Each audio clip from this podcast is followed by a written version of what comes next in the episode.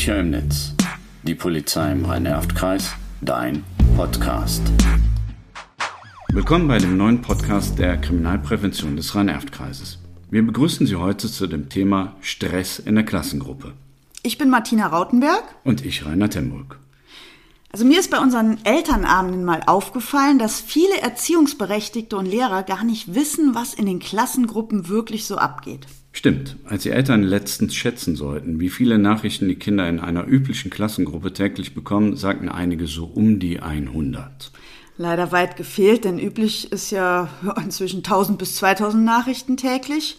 Geht ja auch schnell, ne? Einer schreibt Hi, alle anderen 29 Schüler Hi zurück, noch ein Emoji hinterher, noch ein Sticker und die ganzen Sprachnachrichten. Ja, genau. Die Kinder erzählen, dass sie zu faul sind zu schreiben. Hm, dann gibt's ja auch äh, oft nicht nur die eine Klassengruppe, dann gibt's noch die Hausaufgabengruppe, die FIFA-Gruppe, die Mädchengruppe, die Jungsgruppe und so weiter.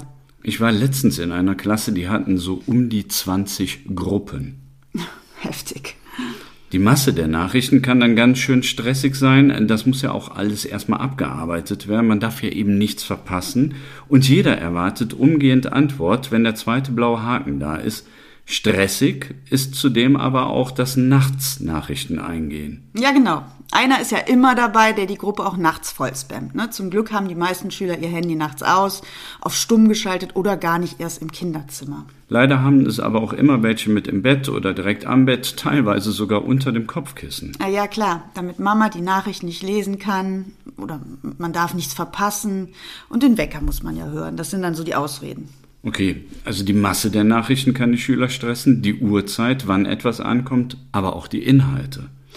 Manchmal werden dann Streitigkeiten zweier ja auch in, so einer Gruppe ausgetragen, ne, was die anderen eigentlich gar nichts angeht bzw. interessiert. Und dennoch fühlen sich dann auch Unbeteiligte animiert, sich an dem Streit zu beteiligen eh eine schlechte Idee, Konflikte über Messenger auszutragen. Ist aber bei den jungen Leuten sehr beliebt. Ne? Warum drei Minuten telefonieren, wenn ich das Ganze doch drei Stunden per WhatsApp klären kann? Ja, oder eben nicht mal das. Ja, genau.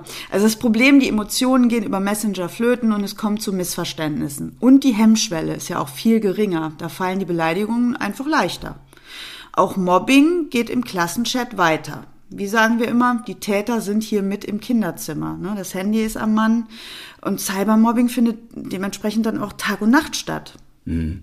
Die Schüler sind auch gestresst, wenn sie einfach aus der Klassengruppe rausfliegen. Regelmäßig wird jemand hinzugefügt oder einfach entfernt.